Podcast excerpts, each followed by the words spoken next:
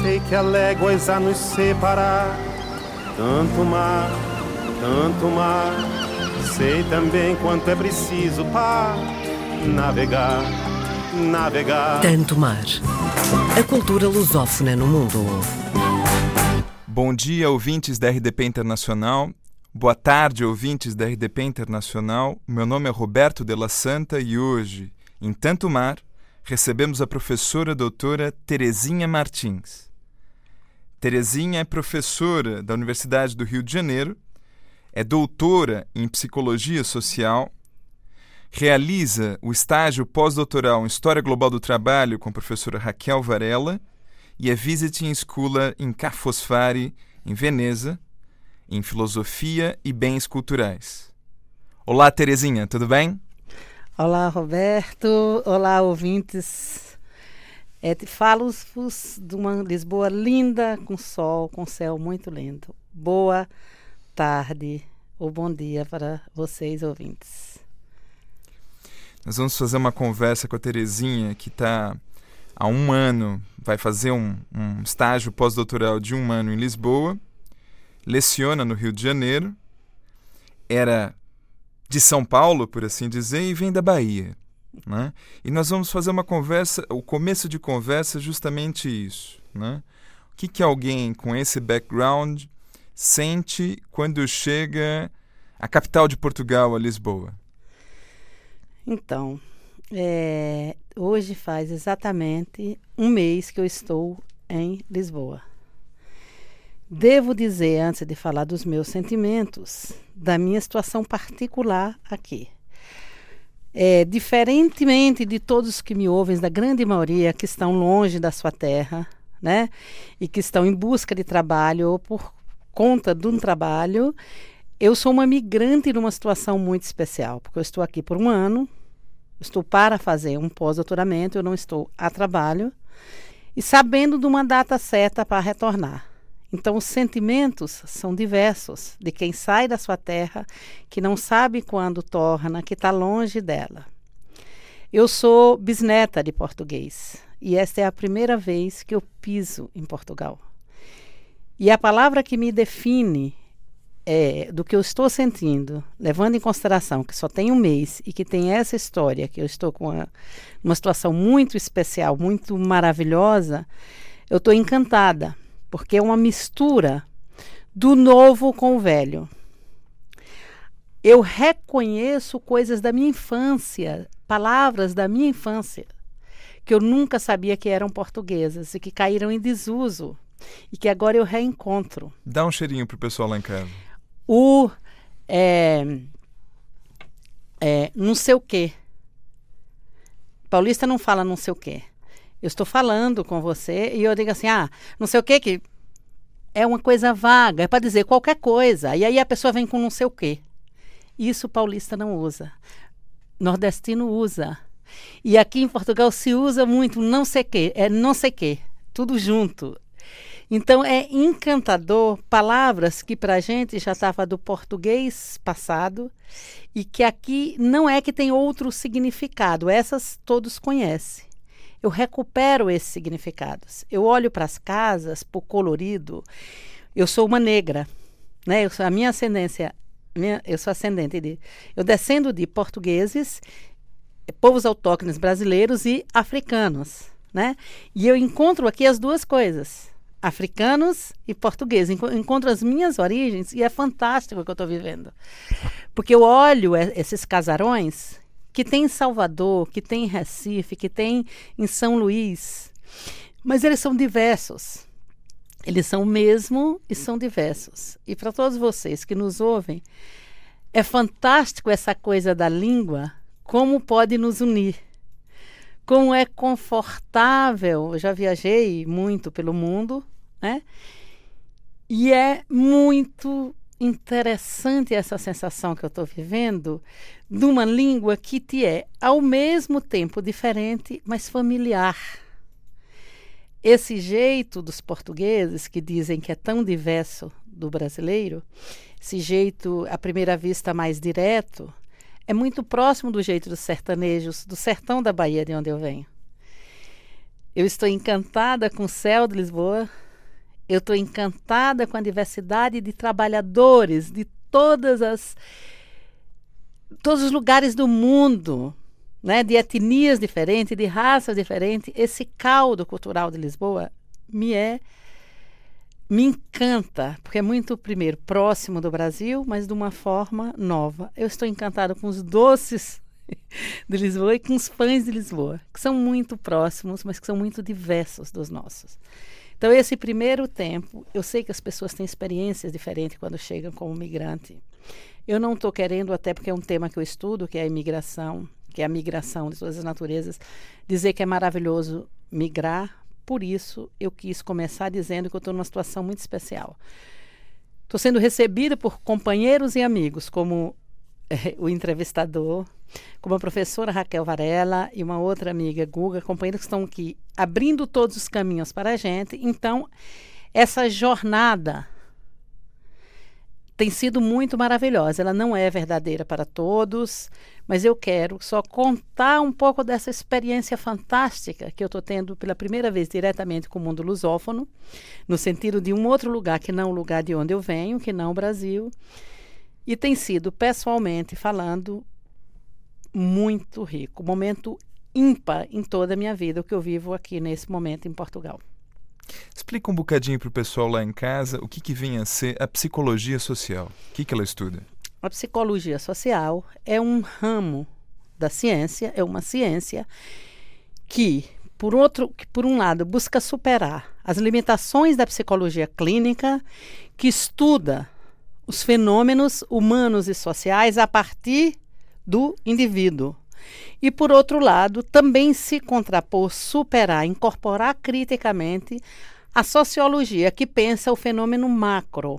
A psicologia social trabalha aqui dialeticamente, pensando os processos sociais amplos, constituído por uma universalidade, uma particularidade, uma singularidade. Isto é, como é que num momento como este que vivemos, é, no capitalismo contemporâneo, como é que uma mulher brasileira negra se sente em Portugal? Isso a psicologia social estuda, esses sentimentos que eu vos relato, estuda fazendo ligações com o fato de eu ser uma mulher negra de um extrato social que é professora universitária que seria uma experiência muito diversa de uma mulher negra que viesse aqui buscando trabalho, por exemplo, é, como vendedora de uma loja. Então, estes sentimentos, esta forma, esse sujeito que a gente busca conhecer, que é a psicologia social, ele não é redutível nem ao macro e nem ao micro, mas é dialeticamente constituído. Ou seja, essa dialética então é uma relação entre o indivíduo e a, e sociedade, sociedade, e não é possível compreender uma coisa, coisa sem, sem, a, outra. outra, sem reduzi-los. Agora conta lá para o pessoal, né? A tese de doutoramento da professora Terezinha Martins tem como título Capital e Emoções. É, como esse ramo científico, essa vertente da teoria, compreende o que são as emoções e sua relação nesse tipo de sociedade? A sociedade que nós vivemos, vocês podem se chama de vários nomes. Eu a chamo por capitalismo. Nesta sociedade, nós vendemos a nossa força de trabalho. Nós trabalhamos, em troco desse trabalho, nós recebemos um salário. Essa é a sociedade capitalista. Quer dizer, parte de nós, né? Parte de nós. A outra parte fica com fruto do nosso trabalho. A outra parte da nossa classe que trabalha, às vezes está desempregado, certo? Mas veja, sempre os patrões buscam, vamos chamar, né, não vou chamar de burguês e nada, vou chamar de patrões. O objetivo deles é sempre extrair o maior lucro e o nosso, que somos trabalhadores e trabalhadoras, é em busca de um salário que nos dê condições de viver. Os patrões usam várias artimanhas, vários truques para aumentar o seu lucro e nós, do nosso lado, trabalhadores, nos organizamos para nos contrapor a isso. E onde entra a psicologia?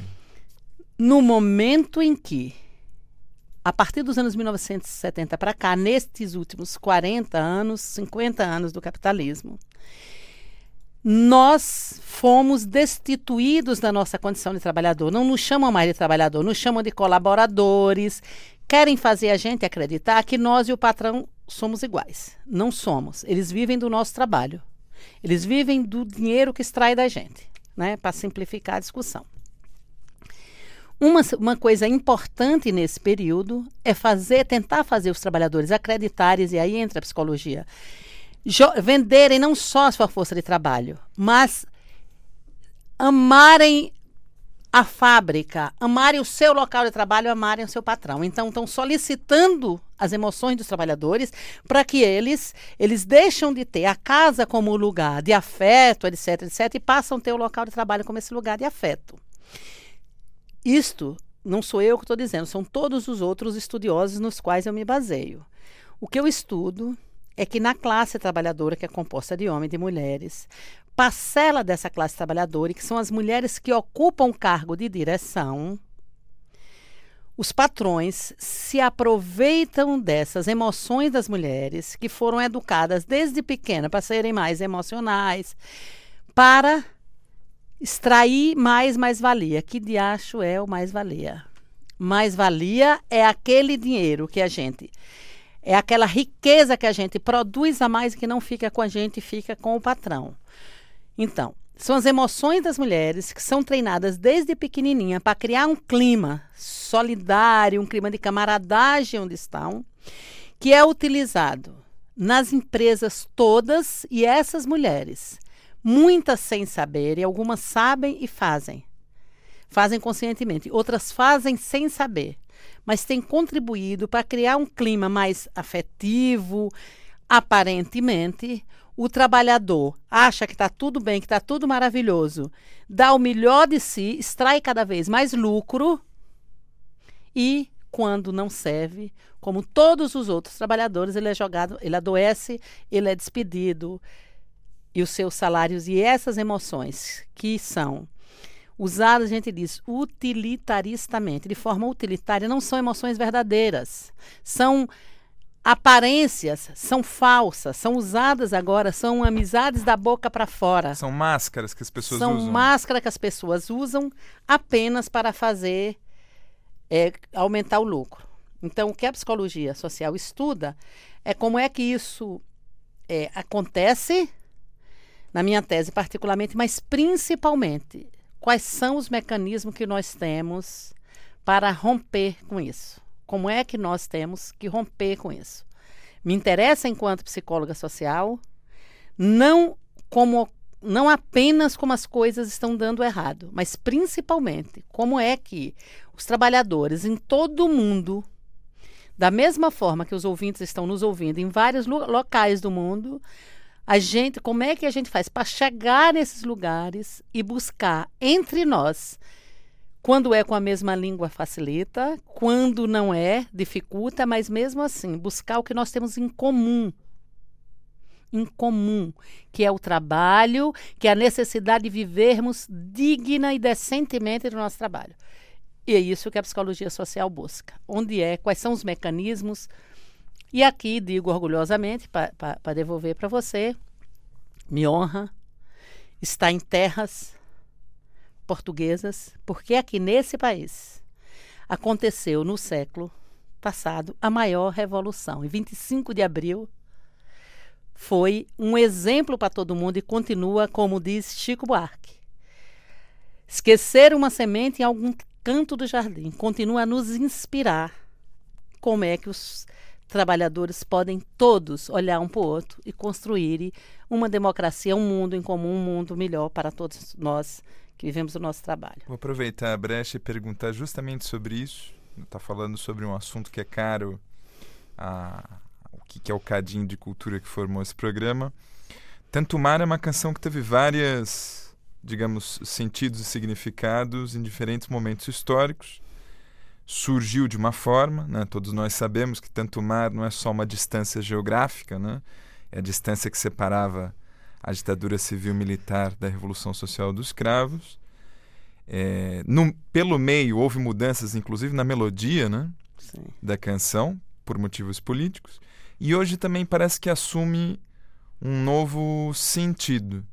Como a professora Terezinha também vem do campo do estudo dos significados e dos sentidos, fala um bocadinho para o ouvinte lá em casa como se pode ouvir tanto mar hoje em dia. Exatamente da forma contrária. Veja, é, o que Portugal tem a nos ensinar hoje, desde abril, é a mesmíssima coisa.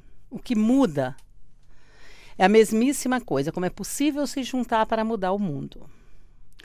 O que ocorre é que no Brasil nós vivemos uma situação é, do governo de hoje, é um governo com ares fascistas, um governo que tem acabado com todos os direitos dos trabalhadores. Estamos falando sobre Brasil. Estão falando sobre Brasil. Estão falando sobre Brasil. Então, mais do que nunca, da mesma forma, mas diria um, um, um grande pensador chamado Karl Marx. A primeira vez as coisas acontecem como tragédia, a segunda como faça. Quando Chico Buarque faz essa música, era uma ditadura militar no Brasil. Agora, quando tentam mudar o significado dessa música, os significados novos, nós estamos de novo vivendo, não é uma ditadura militar, mas é um governo de áreas fascistizantes. Ok? Então, de qualquer forma, novamente, se o significado muda, o sentido dele continua o mesmo, que é, apesar de tantas léguas a nos separar, sei também quanto é preciso para navegar. É preciso andar, andar e andar. Navegar é no sentido de unirmos-nos, de irmos um em direção ao outro, apesar do tamanho do mar. Saber que em algum canto do jardim, e não é só em Portugal, é no Brasil. Temos nos cantos de jardim aí, no Brasil, de onde eu estou distante apenas por um ano, muitas sementes. Nós plantamos sementes, elas não estão todas mortas. Elas estão no canto do jardim. E, novamente, o mar é também, não à toa em francês, ele é feminino. É o que une é a água que permite né, que se una, é a própria origem da vida. Então, novamente, o sentido da música do Chico é traga novamente algum cheirinho de alecrim. O que, que é o alecrim? O alecrim não é só aquilo que os portugueses gostam de colocar na comida. Também é algo que é muito primeiro, muito primevo, que está no campo, que está na origem e que para todos nós ele será sempre um canto de chamada união dos povos, a aprender com o outro, com o que luta, que nós podemos fazer. Talvez não da mesma forma, não identicamente. Então, mais do que nunca, a música do Chico se recoloca em toda a profundidade nesta relação entre nós brasileiros, morando aqui ou morando lá, e portugueses morando aqui ou morando em qualquer canto do mundo de novo, o sentido continua sendo o mesmo e belo. E já que falamos sobre música, qual seria uma música boa para fazer o fechamento desse episódio? De hoje? Não é preciso ser de hoje. Sonhar, mas um sonho impossível. Mas um sonho impossível. Lutar quando é fácil ceder. Vencer o inimigo invisível. É minha lei, é minha paixão. Pegar esse mundo, pisar neste chão. Me importa saber se é terrível demais. Quantas léguas terei que vencer por um pouco de paz? Isso não sou eu, Terezinha, é a classe trabalhadora. Quanto que nós teremos que vencer por um pouco de paz? É preciso pisar o pé no chão e agarrar, agarrar o presente e construir o futuro. E Maria canta lá Betânia. pessoal lá em casa. Maria Betânia, como se chama? Sonho impossível. Obrigado, professora Terezinha Martins, pela sua excelente colaboração. Um grande abraço a todos e a todos, a todas e a todos que nos ouvem. Somos trabalhadores em todos os lugares do mundo. Um abraço fraterno, um abraço de luta em todos os lugares do mundo. Estamos juntos e muito obrigado por terem ficado com a gente até aqui. Sonhar mais um sonho impossível. Lutar quando é fácil ceder vencer o inimigo invencível, negar quando a regra é vender, sofrer a tortura implacável, romper a incabível prisão, voar no limite improvável, tocar o inacessível chão. É minha lei, é minha questão. Virar esse mundo, cravar esse chão. Não me importa saber se é terrível demais. Quantas guerras terei que vencer por um pouco de paz? E amanhã, se esse chão que eu beijei for meu leito e perdão, vou saber que valeu delirar e morrer de paixão. E assim, seja lá como for, vai ter fim a infinita aflição. E o mundo vai ver uma flor brotar do impossível chão. Sonhar, mas um sonho impossível. Lutar quando é fácil ceder.